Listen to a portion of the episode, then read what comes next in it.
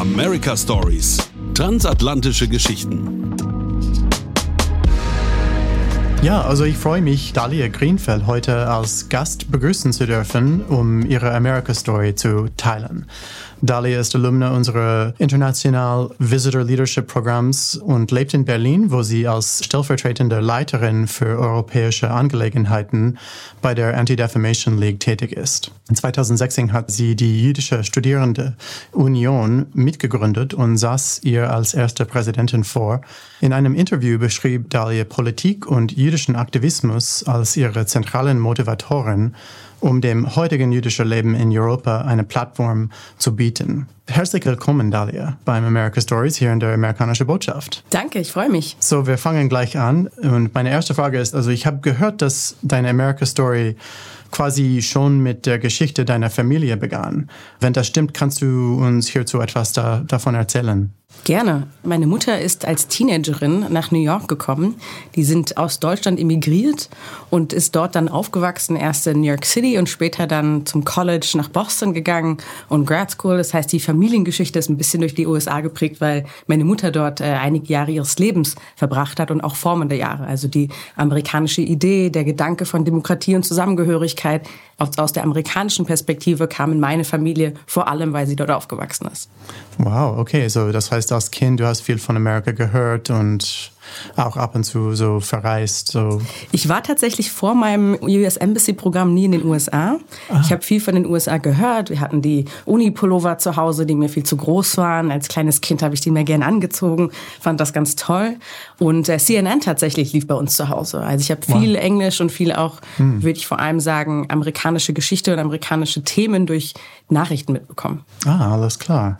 Also wie hat dann dich deine transatlantische Verbindung und Erfahrung persönlich geprägt? Mein erster Besuch in den USA war tatsächlich mit der US-Botschaft, mit dem International Visitors Leadership Program, IVLP.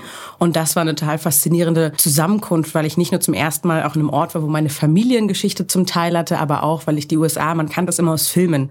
Man kannte die USA, High School Musical war ganz groß, als ich Kind war. Und man hat viel über das Leben in den USA gehört, aber man war nie selber da. Und das selber zu entdecken, das selber zu sehen, mit Menschen zu sprechen, die Diversität dieses Landes, aber auch die Konfliktpunkte zu sehen, zu spüren, das war eine echt tolle Erfahrung und sehr wertvoll darin. Und was waren die größten Überraschungen zu dieser Zeit? Also im Vergleich mit diesen stereotypischen Ideen von Amerika. Ich weiß noch, dass ich zum ersten Mal sehr viele schwarze Menschen gesehen hatte.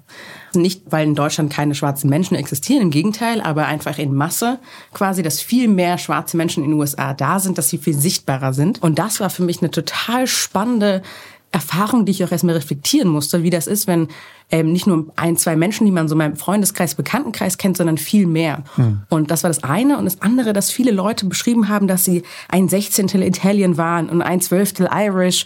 Und das ja in Deutschland eine ganz schwierige Konnotation hat, wenn man einen Teil, ne, die Nürnberger Gesetze, ein Viertel Jude, das, ich, als Jüdin hatte das als ganz schweren Moment jedes Mal, wenn mir jemand gesagt hat, ah, I'm a fourth German.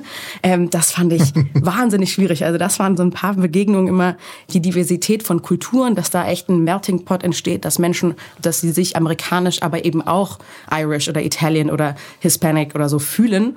Und das hatte dort einen ganz anderen Stellenwert. Es hat nicht weggenommen von ihrer Identität, dass sie eben auch American waren. Hm. Und das ist in Deutschland, ich würde vor allem, ich war 2012 in den USA mit der Botschaft und das hatte noch einen ganz anderen Stellenwert hier. Wir haben noch gar nicht so viel über diverse Identitäten, Intersektionalität gesprochen. Das kam erst rein. Hm. Und das hat mich begeistert und das fand ich eine inspirierende Erfahrung und einen inspirierenden Gedanken, dass es zusammengeht, dass man verschiedene Identitäten auch zusammenleben kann. Mhm. Ja, super. Ja, also ich habe auch gelesen, dass eine Begegnung in Detroit dich dazu inspiriert hat, die jüdische Studierende Union mitzugründen. Und was für eine Begegnung war das genau? Als zweite Stadt bei unserem Programm waren wir in Detroit und dort haben wir, das war damals wie so eine Geisterstadt ein bisschen. Also es war sehr leer, wenig Menschen, aber hatte viel mit interreligiöser Arbeit auch zu tun gehabt. Und wir hatten unterschiedliche Menschen getroffen, Michigan Roundtable for Diversity, Interfaith Leadership Council und andere. Und dieses Thema war Empowerment. Also bis ich die Jüdische Studierendenunion mitgegründet habe und das aufgebaut habe als junge jüdische politische Stimme in Deutschland, gab es viele, viele Schritte. Aber das Thema Empowerment und wie diese verschiedenen Communities, auch Muslim American, Perkins Center und andere, wie sie ihre eigene Stimme gesetzt haben, ihre eigenen Policies gesetzt haben, sich zusammengefügt haben und entschieden haben, das wollen wir erreichen, damit versammeln wir uns auch. Das fand ich genial. Die haben wunderbare, die hatten so Gärten zusammen, da haben sie zusammen als interreligiöse Gruppe einfach etwas gebaut, etwas gemacht, etwas zusammen kreiert und das war einer der bereichernden Momente, weil es tatsächlich einen Empowerment-Faktor gab. Man hat gesehen, es haben sich Leute zu so einem Leadership Council zusammengelegt aus verschiedenen Religionen oder aus verschiedenen ethnischen Gruppen und haben dann ihre Uh. Ideen mit eingebracht, ihre Projekte und haben zusammen etwas gearbeitet. Und dieser self-empowering Moment in den eigenen Communities, aber dann auch die Koalitionsbildung zwischen den verschiedenen Gruppen hat mich wahnsinnig inspiriert, weil ich mir dachte, wow, okay, das kenne ich gar nicht so aus Deutschland, dass das so gut auch funktionieren kann. Klar, mit Konfliktpunkten, dass man sich nicht immer einig ist über dies oder jenes, aber insgesamt hatten doch diese Leadership Council und diese Zusammenkünfte von Coalition Building einen wahnsinnig hohen Stellenwert für Empowerment für die Individuen, persönlich, beruflich und darüber hinaus hinaus für die Community, für die sie einstehen. Ja, super. Das ist wirklich toll, dass es so gut gelaufen ist hier auch in Deutschland. Was für eine Bedeutung spielte die Programmteilnahme für deine persönliche und berufliche Entwicklung? Ich muss sagen, wir sind damals als interreligiöse Gruppe gereist, also ich als Jüdin, eine Bahai, ein Christ und sonst Muslime.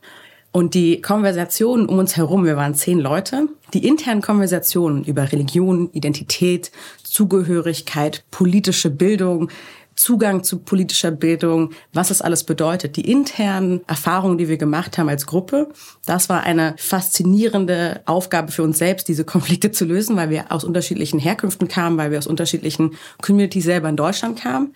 Das hat mich natürlich geprägt, auch mit viel mehr Brillen zu schauen.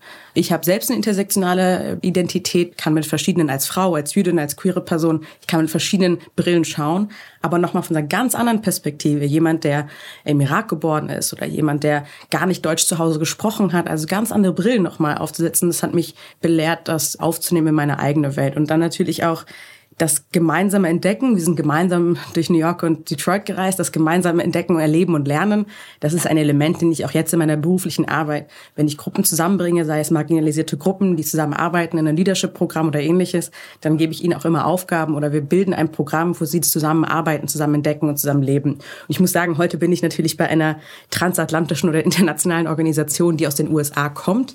Die Anti-Defamation League ist eine US-amerikanische Organisation. Ich lebe in Deutschland, ich bin Teil des Europa Europateams. Das heißt, für mich beruflich ganz klar habe ich in den USA Institutionen kennengelernt, habe ich in den USA einen Blickwinkel, transatlantischen Blickwinkel kennengelernt, den ich so gar nicht kannte und somit so einen Zugang bekommen von Europa hinaus. Ich bin durch und durch Europäerin, aber gleichzeitig habe ich den Wert von transnationalen Beziehungen entdeckt, was Intersektionalität auch in politischen und gemeinschaftlichen Aspekten bedeuten kann.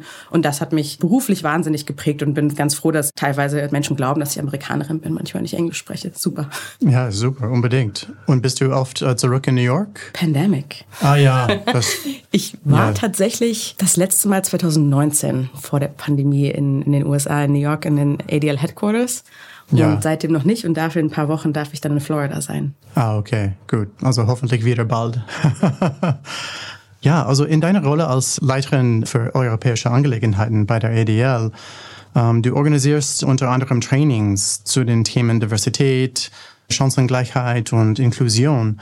Also welches ist deine Erfahrung nach das größte so Aha-Erlebnis oder Erkenntnis, die dir Teilnehmerinnen zurückmelden? Bei unseren Anti-Bias-Trainings, die wir vor allem mit großen Firmen machen, also von höchstem Management-Level zu wirklich allen Ebenen, die es bei einer Firma gibt, diese Anti-Bias-Trainings haben abgesehen von Input und ganz viele kleine Aha-Momente, wo Leute etwas lernen, was sie noch nie gehört haben. Die ADL Pyramid of Hate, wie kommt es zum Genozid? Das kommt nicht von irgendwo, sondern das stapelt sich auf. Aber bei jedem Training gibt es immer so einen Aha-Moment am Ende, wenn wir die Reflexionsübung machen. Die meisten Menschen, egal wie sie am Anfang gesagt haben, wie viel sie über Bias und Diversity und wie inklusiv sie schon denken und arbeiten und wie toll sie sind oder im Gegenteil, dass sie überhaupt keine Ahnung haben, jeder einzelne Mensch hat am Ende so einen Aha-Moment von, boah, ich habe noch so viel zu tun. Und darauf folgt dann, oh, aber ich kann so viel tun. Und das finde ich einen wahnsinnig schönen Moment bei allen diesen Trainings, dass Menschen rausgehen, sich fühlen, als ob sie noch etwas zu lernen haben, etwas zu geben haben, aber auch sich empowered fühlen, zu wissen, was sind die nächsten Schritte. Und dadurch am Ende des Trainings, wenn ich selber mal auch wieder dabei bin, habe ich auch ein Gefühl von, das ist wertvoll. Es ist wertvoll, Menschen die Möglichkeit zu geben, zu lernen, zu erfahren, und dann am Ende auch zu sagen, wow, sie können etwas bewegen innerhalb ihrer Firma und innerhalb ihres Arbeitsplatzes. Wir arbeiten in Deutschland im Schnitt 40 Stunden mindestens die Woche, sind wir am Arbeitsplatz. Es ist ein Integrationsort, es ist ein Ort, wo Diversität eine Rolle spielen muss, eine viel größere Rolle. Es ist nicht nur ein bisschen Soft Skill und bla bla, es ist tatsächlich wahnsinnig wichtig für unsere Kultur, für unser Zusammenleben und Zusammenhalt in der Gesellschaft. Und deswegen glaube ich, dass diese Aha-Momente bei den Diversity, Equity and Inclusion Trainings tatsächlich auch langfristige Elemente und Stärkungen sind für Unternehmen. Ja, und Sie haben dann danach so konkrete Maßnahmen, dass die Sie so tun können in diesen Büros und so, um gegen Antisemitismus oder Hatred eigentlich zu kämpfen? Genau, wir setzen bei einem selbst an. Das heißt, wir entdecken erstmal die Eigenidentität. Wie viel Diversity ist schon im Raum? Was weiß ich schon über Diversity? Welche Kindheitserfahrungen, Kindheitserinnerungen haben wir? Weil das prägt uns sehr lange. Also wir setzen bei uns selber an. Und das ist für meisten der schwierigste Punkt. Dann gehen wir weiter in unsere Gesellschaft. Wo kommt dieses Thema vor? Wie hat mein Arbeitgeber schon dieses Thema bearbeitet? Und dann gehen wir auch nochmal den Schritt von Szenarienarbeit, also wirklich auf Jiddisch sagt man Tacheles. Tacheles Arbeit. Wie gehe ich mit diesen Szenarien und Aufgaben an meinem Arbeitsplatz um, mit jeweils Input-Stories und dazu. Und dann gibt es im letzten Punkt natürlich den Schritt nochmal zu sagen, was machen wir jetzt? Was kann ich als Mitarbeiterin, als Mitarbeiter tun? Und dafür gibt es dann spezielle Aufgaben. Also was mache ich nächste Woche? Was mache ich nächsten Monat? Was kann ich nächstes, dieses nächste Jahr machen? Welches interne Committee möchte ich gründen vielleicht? Welche Menschen in Leadership-Positionen möchte ich an meinen Tisch holen, um mit ihnen darüber zu sprechen, über die Inklusion und Integration? Und die setzen sich selbst Ziele. Also wir geben sie überhaupt nicht vor.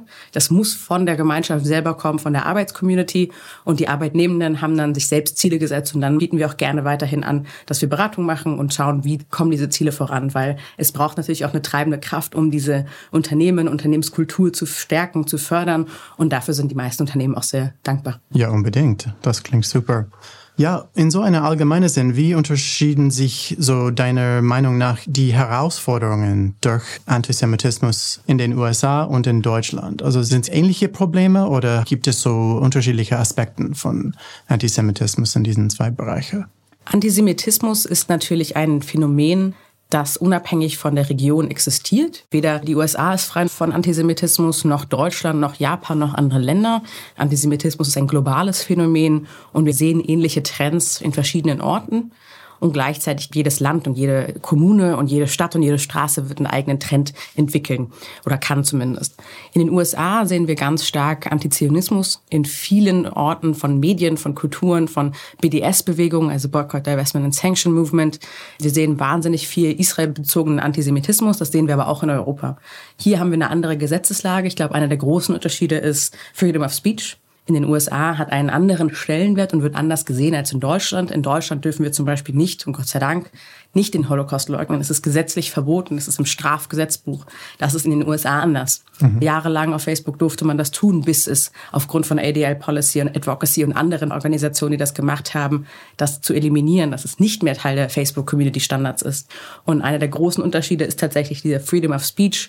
Wo ist die Grenze? Und in den USA haben wir eine ganz andere Grenze als in Deutschland und vor allem auch in Europa. Wir haben mit dem Digital Service Act und anderen EU-Gesetzen haben wir eine ganz klarere Linie, wie sie umgesetzt werden mhm. und wie effizient das ist, darüber können wir nochmal diskutieren. Das ist ein großer anderer Faktor. Ich würde auch noch dazu sagen, dass in Deutschland tatsächlich eine wahnsinnig engagierte junge jüdische Community ist. Wir haben in Deutschland und auch in vielen europäischen Ländern diese Studierendenunion, von denen wir von Anfang an auch gesprochen hatten.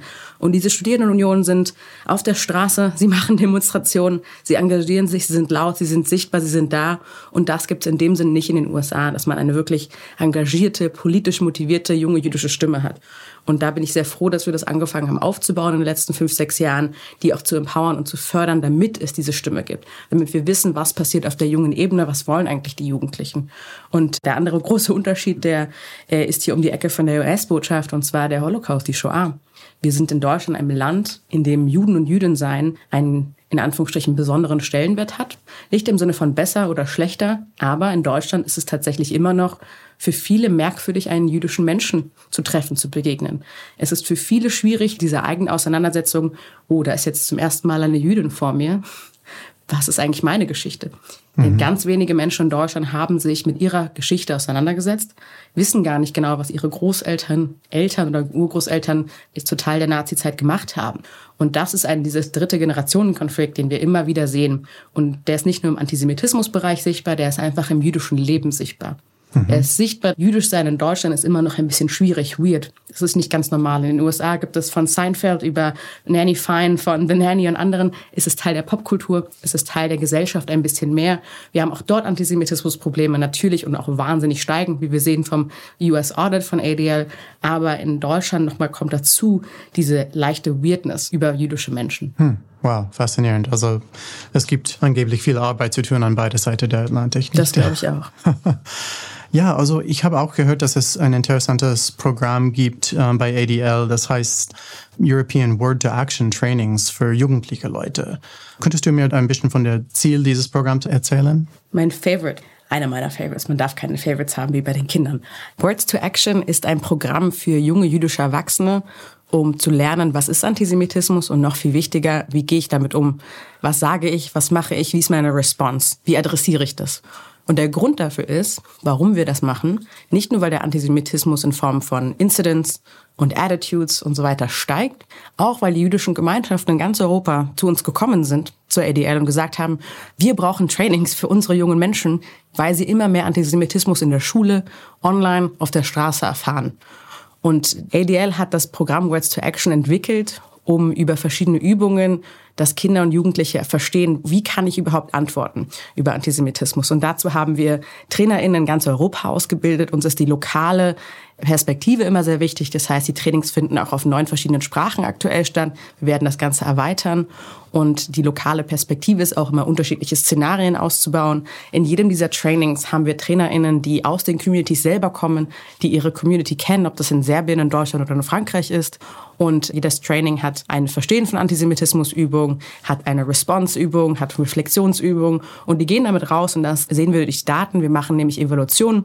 Wir haben jetzt 2022 in einem Jahr 51 Trainings in ganz Europa gemacht, in zwölf verschiedenen Ländern und haben über 740 junge jüdische Erwachsene zum Thema Antisemitismus trainiert. Es ist das größte Programm zum Thema Antisemitismusbildung für junge jüdische Menschen in Europa. Und wir sehen, dass die Erwartungshaltung wahnsinnig wertvoll ist. Und zwar vor dem Training haben junge jüdische Menschen das Gefühl, 40 Prozent fähig zu sein, zu Antisemitismus zu reagieren. Und im Nachhinein sind es 88 Prozent. Das heißt, innerhalb eines 90 oder drei Stunden Trainings haben Kinder und Jugendliche das Gefühl, sie können besser antworten. Und das, wir haben es gemerkt, 2021, Gigi Hadid online gepostet einmal und jedes Kind und jeder jugendliche Mensch auf TikTok und Instagram hatte plötzlich in seinem Freundeskreis mindestens eine Person, die das repostet hat ohne Kommentar.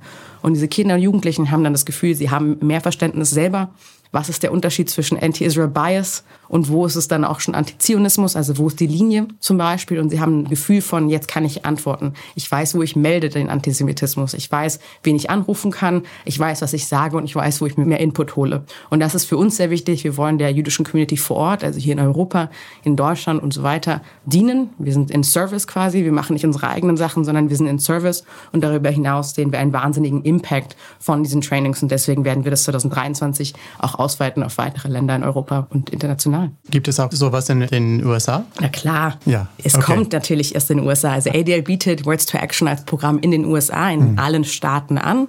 Das heißt, wenn junge jüdische Communities, aber auch Erwachsene in den USA Training zum Thema Antisemitismus haben wollen, äh, machen wir auch das Words to Action Programm. Es gibt auch für eine nicht-jüdische Gemeinschaft gibt's andere Programme. Also wir machen auch Antisemitismusbildung und Antisemitismuspräventionsarbeit für nicht-jüdische Menschen natürlich, aber die Programme sind unterschiedlich richtig gebaut. Mhm, super. Letzte Frage für alle unsere Gäste hier beim America Stories ist ähm, immer ähnlich. Was bedeutet dir die deutsch-amerikanische Freundschaft? Für mich ist die deutsch-amerikanische Freundschaft Austausch.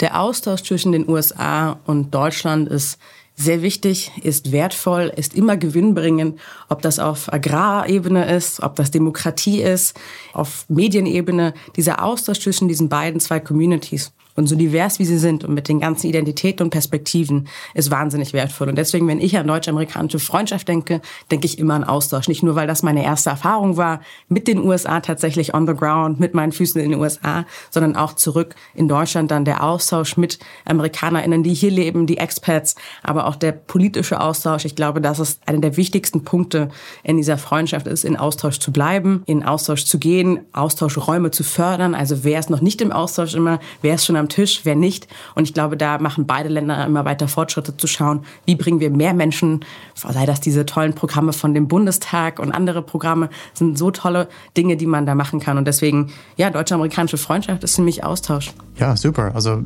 wir sind gerne dabei für mehr Austausch zwischen die zwei Länder. Also Dalia, vielen Dank, dass du hier da warst in der Botschaft und dass du deine Meinung mit uns geteilt hast. Vielen, vielen Dank. Danke für die Einladung. Ich freue mich reinzuhören bei allen anderen America Stories. Ja, super. Vielen Dank.